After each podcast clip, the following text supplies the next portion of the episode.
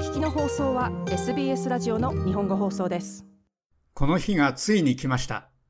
オーストラリア国民は国会への先住民の声についての投票を始めました。10月14日の国民投票に先立ってノーザンテリトリー、タスマニア、ビクトリア、西オーストラリアでは2日の月曜日から期日前投票が始まりました。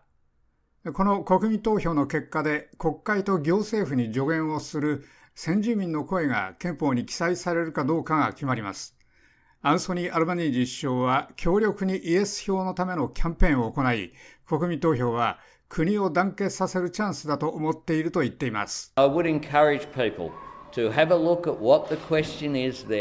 私は人々にそこで投票する質問が何かに目を向けるよう奨励します。この国民投票と無関係なことについて、とてつもない恐怖キャンペーンがありました。しかし、恐怖キャンペーンに賛成して、さらに偉大になった国は今までありません。国を大きくするには楽観的になる必要があります。希望が必要です。将来のビジョンが必要です。それがこの国民投票です。未来をつかみ、地球上で最も古くから続いている文化を持つこの大陸を共有している私たちの偉大な特権を認識する機会です。アルバニージ首相はこのように述べました。月曜日が祝日だったニューサースウェルズ ACT クイーンズランド南オーストラリアでは期日前投票は今日火曜日からです。オーストラリア選挙管理委員会のサリー・アンガス氏は、オーストラリア人にあらかじめ計画を立てれば最も都合の良い方法で投票できると進めています。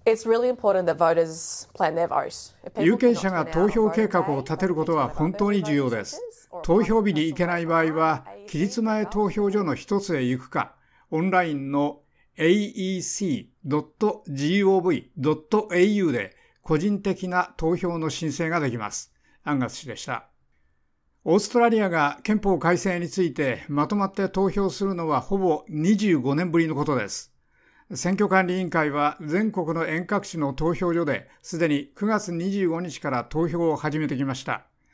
去年の連邦選挙と比較して有権者が40万人以上増え、選挙人登録名簿の有権者数が最大になりました。選挙管理委員会によりますと、有権者の97%が選挙人登録をしており、先住民の登録も記録的な94.1%に達しました。また、18歳から24歳までの若い有権者も91.4%です。マランディ・マカーシー先住民オーストラリア人担当省補佐は、すべての登録済みオーストラリア人が投票権を確実に保障される必要があると述べました。今回何が違うかというと、登録簿に載っている数がずっと大きくなったことです。確かに国中でファーストネーションズの人々だけではなく、普通のオーストラリア人の登録率も増やすのを達成できました。私たちは確実に彼らが投票に来るようにしなければなりません。私は異なった場所で Sorry Business があったのを知っていますので、確実に彼らが戻ってくるようにするため、一部のコミュニティを再訪問しなければならないかもしれません。マカーシー氏でした。ノーザンテリトリーの上院議員マカーシー氏は、その国民投票を成功させるために、すべての行政区が戦場に出ることになっていると思っています。国民投票まであと2週間足らずとなりましたが、イエスキャンペーンは世論調査でまだ遅れをとっています。ロイ・モーガンリサーチ研究所はイエス39%に対しノー44%でノーが勝つと予測しています。まだ決まっていないが17%ありますが、ロイ・モーガンの過去の国民投票の経験によりますと、決まっていない有権者はイエスよりもノーに投票する可能性の方が高いということです。アンソニー・アルバニージ首相は、ノーの投票はオーストラリア人にとっては一歩後退だと述べました。ノーの票は何も変わらないことに賛成する票です。それは何も変えません。脳は私たちのたった今の状態です。そこでは寿命に8年の差があり、先住民の若者は大学よりも刑務所に行く可能性の方が高いです。私たちはそれよりもマシなことをする必要があります。ですから、オーストラリア人は今後2週間にわたってイエスに投票することが重要です。アルバニージ首相でした。その国民投票で勝つためには全国の票の過半数が必要なほか、6つの州のうち少なくとも4つの州で過半数の支持を得る必要があります。野党のピーター・ダットン代表は、その投票の開始の前の週にニューサウスウェーズの地方部を回ってきました。ノーのキャンペーンをしている人たちは、その諮問機関を憲法に入れることは、国を人種で分断する恒久的な改正だと主張してきました。無所属のリリア・ソープ上院議員は最近、その先住民の声の諮問機関に実際に誰が参加するのかなど、まだ未回答の疑問が多くあり、連邦政府は先住民の声を偽の進歩に利用していると述べました。保守連合のダン・テアン移民担当スポークスマンは、首相のこの問題の取り扱いは超党派につながった。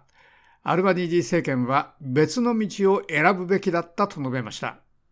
テアン氏はチャンネル9に対して、アルマニージー氏はそのような諮問機関が実際にどのように機能するかを正確に説明しなかったと述べました。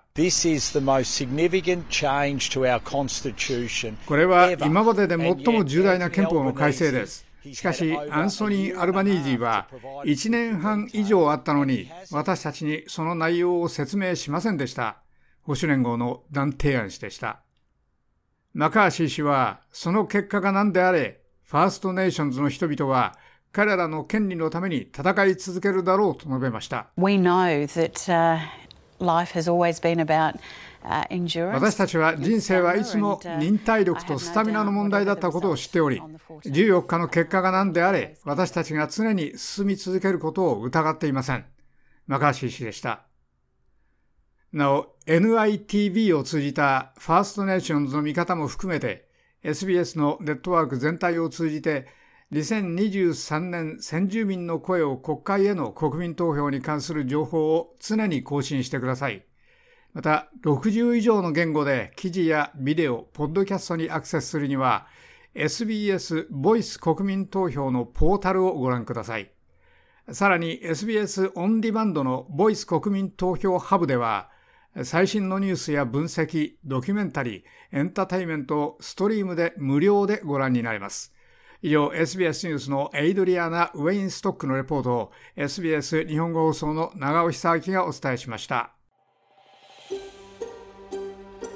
もっとストーリーをお聞きになりたい方は iTunes や Google ポッドキャスト Spotify などでお楽しみいただけます。